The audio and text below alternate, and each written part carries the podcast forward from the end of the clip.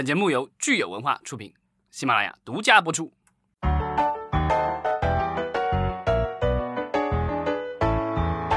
欢迎大家收听新一期的影视观察，我是老张。大家好，我是石溪。今天是三月十一号，星期三。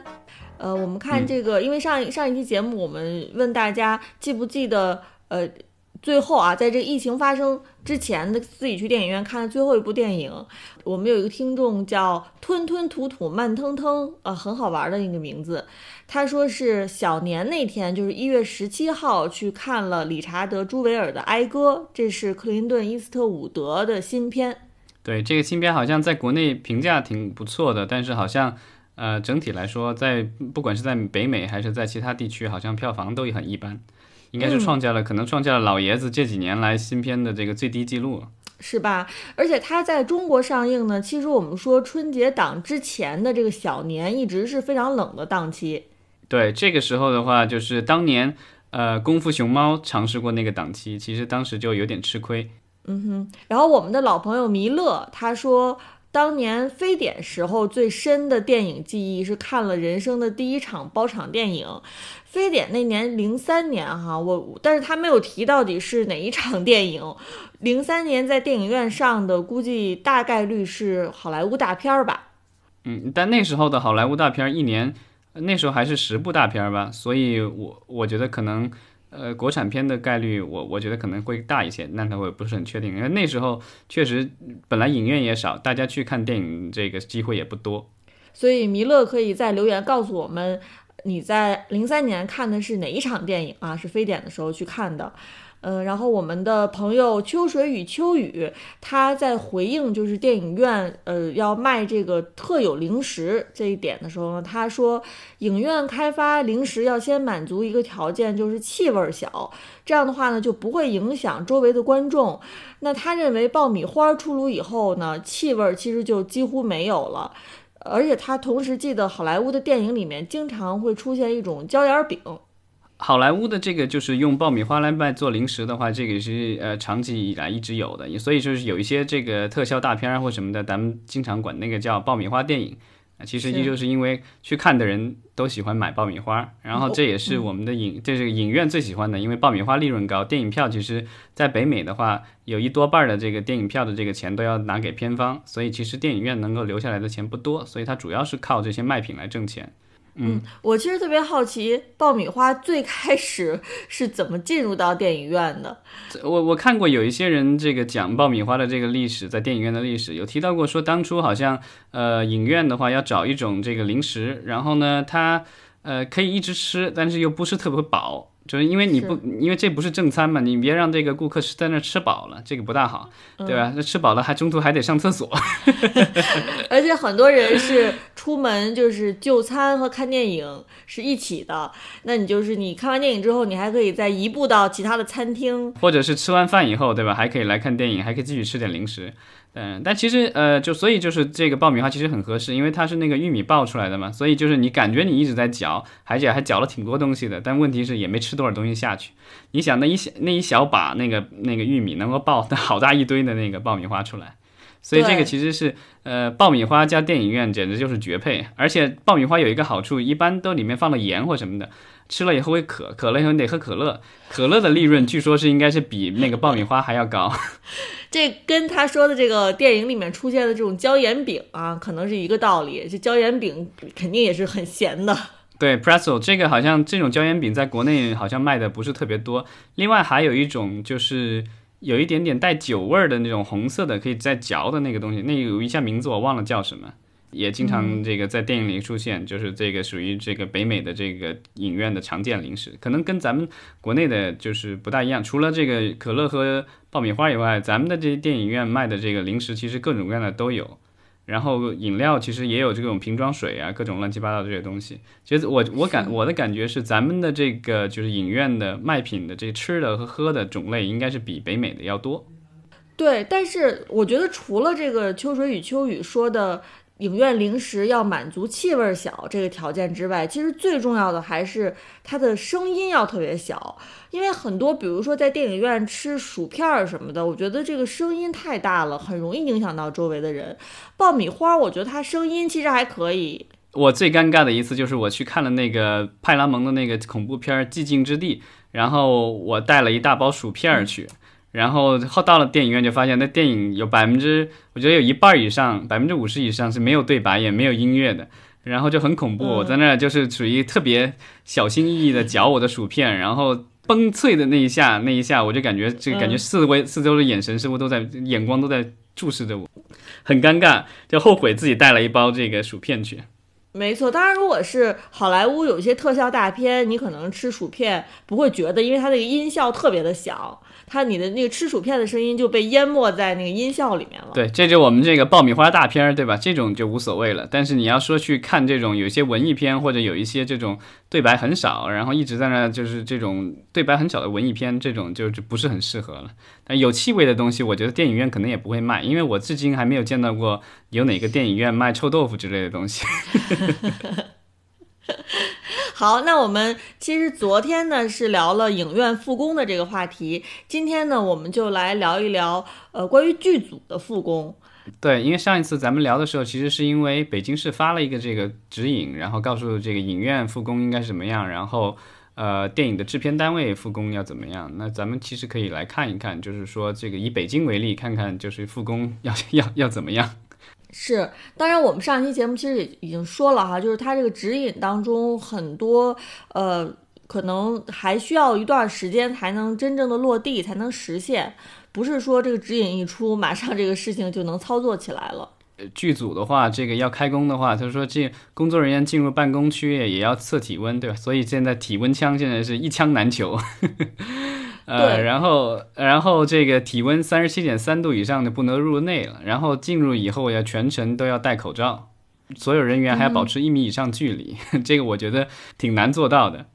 对，我记得其实呃，剧组最开始停工的时候，最早的传来的消息应该大概是一月二十六号左右，我记得是说那个时候是已经有通知说让当时在拍摄的所有剧组。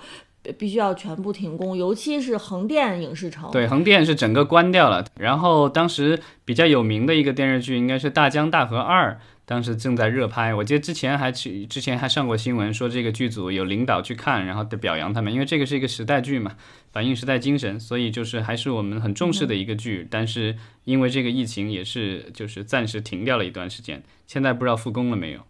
是我其实之前没有想到说，在春节期间还有这么多的剧组的工作人员在加班哈，其实是非常辛苦。嗯，其实对于影视剧来说啊，跨年拍摄是非常常见的，这个可能是也是中国特色。因为通常在好莱坞的剧组的话，遇到这种重大的节假日，一般是圣诞节，呃，他们的剧组会放假的一到两周，然后大家可能回家，甚至剧组会承担呃所有人的往返的这个机票钱。哦，对，咱们的剧组经常做的事情就是有可能放个半天假，然后这个你也回不了家，放半天或者一天假，然后就是只是在剧组周围，比如说你这个大家聚聚餐或怎么样的，之后的话就继续开工。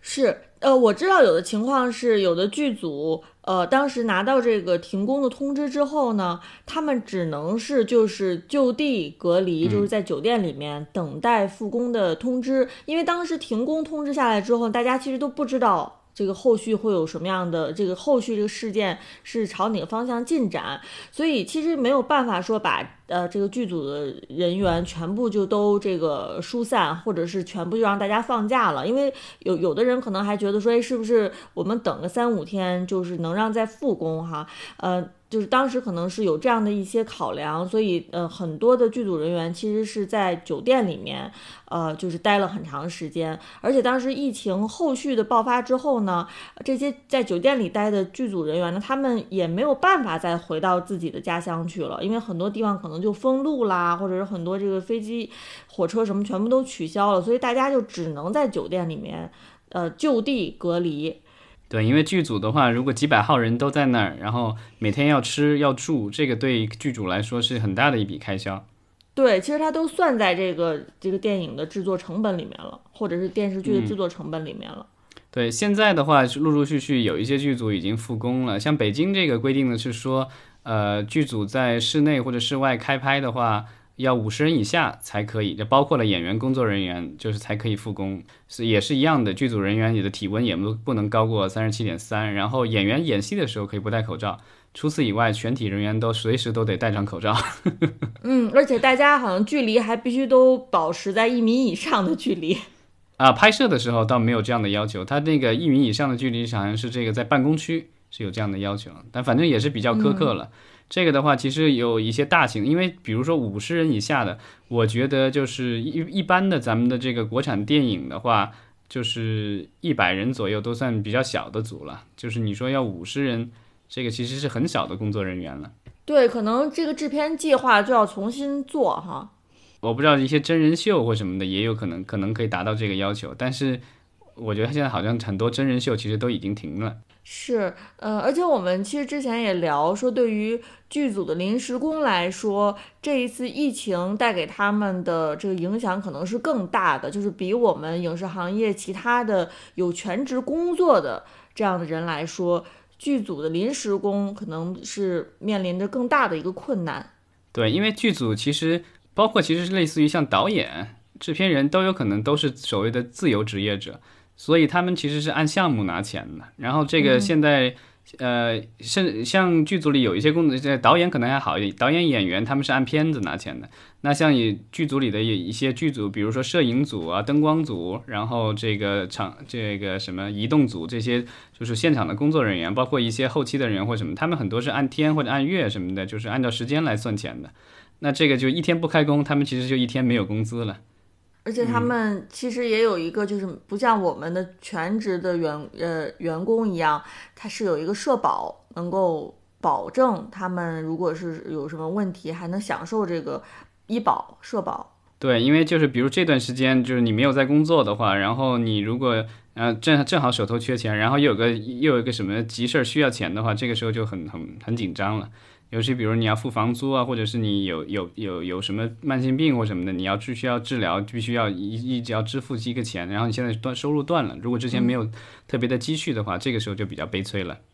其实就是和我们的现在在网络上看到的一些，就是所谓的呃，现在就说是呃社会的这个弱势群体受到的这个待遇其实是类似的。对，那我们看现在其实这个疫情在美国好像也是越来越严重哈，呃，所以有没有一种可能是好莱坞那边的很多拍摄的剧组可能也会未来面临一个需要暂时停工的情况？因为我们知道。呃，零零七的拍摄哦，是《碟中谍》的拍摄，之前在意大利是吧？对，《碟中谍六》吧，对，他在意大利就是已经暂时停工了。然后另外，我印象当中还有另外一个是漫威还是哪儿的，有个大片本来也打算去意大利取景的，现在也临时改到其他地方取景了。